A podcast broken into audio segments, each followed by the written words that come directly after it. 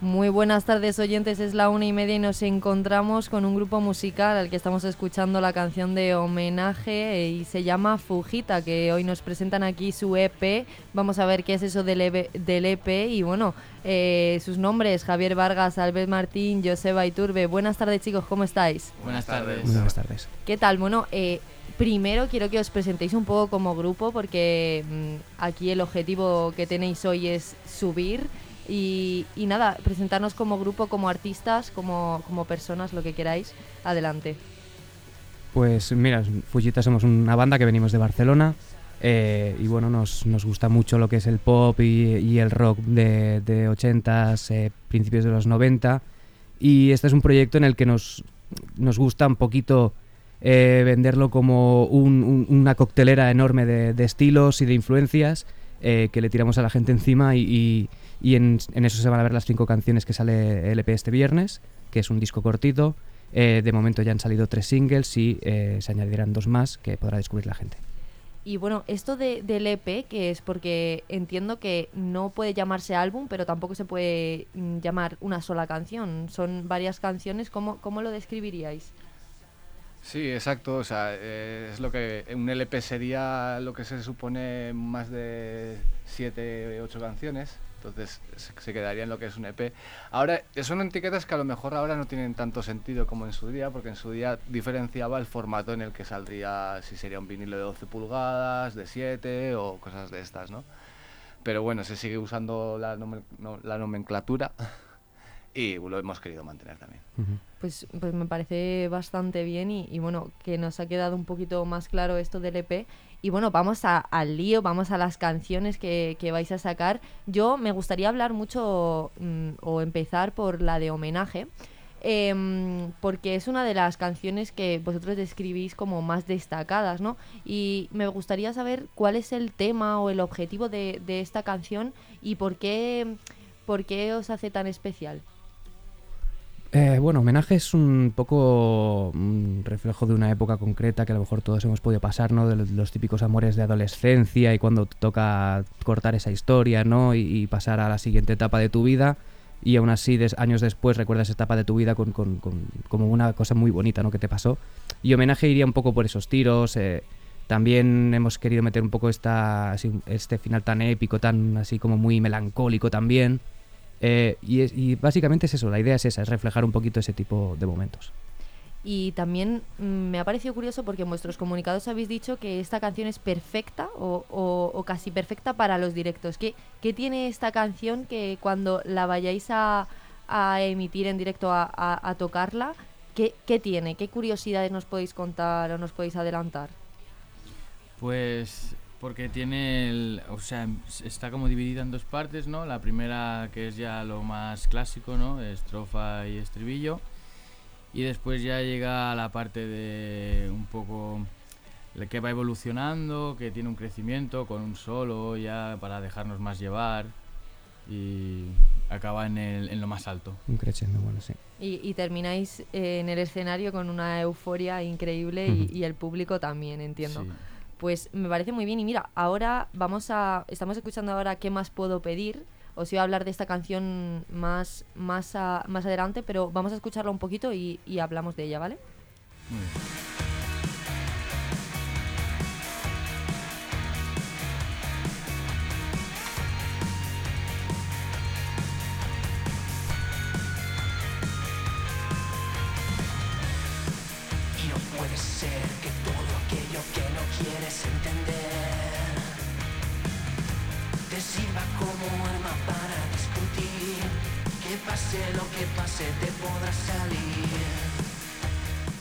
Bueno, ya vemos que, la canción eh, empieza, empieza fuerte y, bueno, contarnos cómo surgió el tema de esta canción y, y cómo afrontáis el, el objetivo este de mm, que nos habéis dicho de homenaje. ¿Cómo lo, ¿Cómo lo mezcláis con las demás canciones? Bueno, realmente las canciones podrían, podríamos considerarlas como entes individuales, ¿no? Sí que hemos querido juntarlas en este eh, mini disco y, y darle como un poco un sentido único, pero realmente eh, lo que invitamos es a que la gente las conciba un poco como eso, como canciones que dentro de un contexto pueden sentar bien o incluso de manera individual también pueden sentar bien. Y en este caso, ¿qué más puedo pedir? Sería un poco esa idea llevada al extremo. Es decir, un single muy directo, con, con unas guitarras muy, muy marcadas, eh, los típicos coros eh, muy fácilmente recordables y este tipo de cosas. Entonces, un poquito se, se uniría con homenaje, como, como preguntabas ahora, por ejemplo, en lo que comentaba al ver de esa primera parte de la canción, que es mucho más directa eh, y mucho más cercana a lo que hemos bebido todos del indie rock de, de aquí España. Y bueno, eh, antes de seguir con las canciones, mmm, me gustaría preguntaros porque habéis estado con un productor súper famoso, uh -huh. eh, colaborando con él en estas canciones. Y, y claro, eh, habéis estado en el Castillo Alemán Estudio, que es el estudio de este productor Carlos Hernández. Y para la gente que nos está oyendo, Carlos Hernández ha producido a, por ejemplo, Pereza o Canto del Loco, mmm, me parece ser. Y bueno, eh, contarnos un poco cómo ha sido trabajar con él y cómo trabajar en, en, su estudio, que es lo más importante, yo creo. Pues no, pues con Carlos la verdad, o sea, con Carlos la vida es muy fácil. o, sea, hay que, que sí. o sea, se trabaja, pero o sea, la vida es muy fácil. O sea, él, él te ayuda mucho, te da las indicaciones que necesitas para, para poder llevar a cabo todo lo que él quiere sacar de nosotros, ¿no? Y, y, es, es un placer, es un placer. Como persona ya es mm, una, la hostia de persona. Y como productor ya, no sé, o sea, es que es, es todo el conjunto hace que, que, sea, vamos, la experiencia fue... Y fue, aprendes muchísimo. Exacto. Sí. Al principio acojona porque ves el currículum que tiene y, y cómo está, mm, cómo lo tiene todo estructurado pero después ya te dejas llevar, ves que te acoge en su casa como si fueras uno más de la familia y es un placer trabajar con él. Pues mmm, me parece estupendo que hayáis tenido esa conexión o esa complicidad con, el que es vuestro productor, creo que es muy importante eh, para vuestras canciones y para vosotros también como artistas. Y bueno, ahora estamos escuchando Si tú te vas, que me parece ser que es la canción más especial o más más expresiva, por así decirlo, de, de este EP. ¿Qué nos podéis contar de, de, lo que va detrás de este título? Eh, bueno, Si tú te vas es una canción que es, es, muy muy especial para nosotros porque es seguramente la que hemos visto que mejor ha funcionado a la gente, o sea, en sentido de recepción hacia la gente, ¿no? La ha aceptado muy bien. El concierto que hicimos en Barcelona hace un mes eh, que agotamos entradas, la gente coreándola. Eh, fue, fue, la verdad es que fue un momento súper guay, muy importante para nosotros. Y esos son el tipo de cosas que te dan estas canciones, que por eso las remarcamos como que seguramente es la más especial para nosotros. Y esta canción, bueno, me he visto el videoclip y la verdad que, que mola un montón porque, porque sale parte del estudio, parte del viaje, parte de... ¿Cómo fue grabar este videoclip?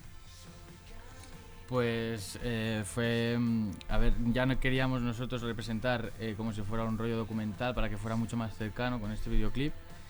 Y queríamos que la gente viera que éramos tres colegas que habíamos viajado a Madrid a, a hacer lo que nos gusta y a pasárnoslos de puta madre.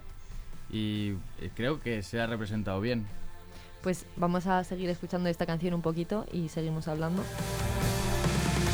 ¿Qué voy a hacer? accidental.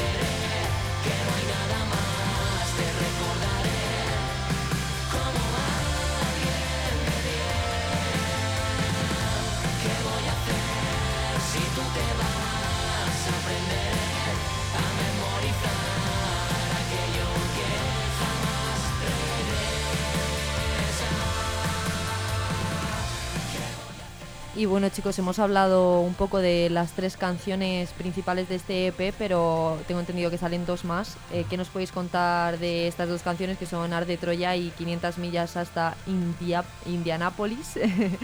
¿Qué tal? ¿Qué nos podéis contar? Sí, bueno, estas son las primeras dos canciones que, editamos, que fue un poco cómo pusimos en marcha el proyecto, ¿no? Eh, veníamos de un proyecto anterior, pero bueno, con la pandemia pues pasaron cosas como a muchos en el mundo de la música y en otros mundos también. Y claro, bueno, me fue empezar un poquito de cero de nuevo y teníamos estas dos canciones, decidimos trabajarlas nosotros por nuestra cuenta en el local y grabarlas en el local.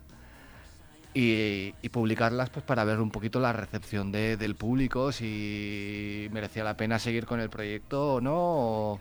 Y mereció, mereció sí, la sí, pena. Sí, sí, por eso estamos aquí, todavía seguimos aquí. y bueno, eh, chicos, eh, también vamos a hablar un poquito de esta temática que tenéis vosotros como artistas, que mezcláis un poco el pop con el, con el rock de los 80. Entonces, contarnos un poco cómo es mezclar estas dos vertientes tan separadas y, que, poco a poco se están juntando a día de hoy, pero que vosotros lo, decís mucho, decís que, mezcláis estas dos vertientes. ¿Cómo es mezclarlo en el estudio? Realmente es como, mm, estamos haciendo un plato, ¿no? Y le vamos echando los ingredientes que consideramos que son los óptimos, ¿no? Para el plato.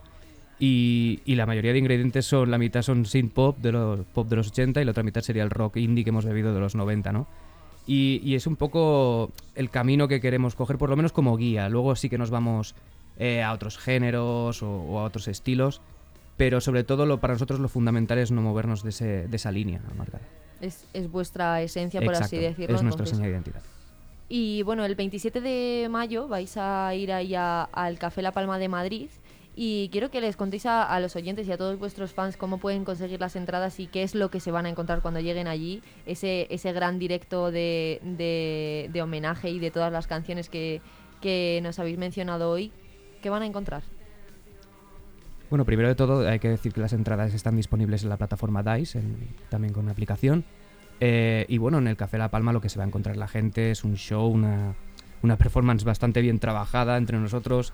No nos gusta parar quietos ni un segundo encima del escenario. Nos encanta eh, tocar todo tipo de instrumentos, de percusiones. Es, es, todo un, es todo un show, una experiencia bastante brutal de ver. Y yo aconsejo muchísimo a la gente que vaya con tiempo, además que, que allí se puede tomar un cóctel, lo que quieran, y que, y que vengan perfectos para el concierto. Bueno, pues animamos a todos los que nos estén oyendo. Hay plataforma DICE, hemos Exacto. dicho, y con la aplicación se puede perfectamente coger las entradas. Y bueno, por último, Fullita, eh, me gustaría preguntaros a, a los tres que me tenéis aquí enfrente eh, por el futuro. ¿Qué esperáis de vuestro futuro como artistas, como banda?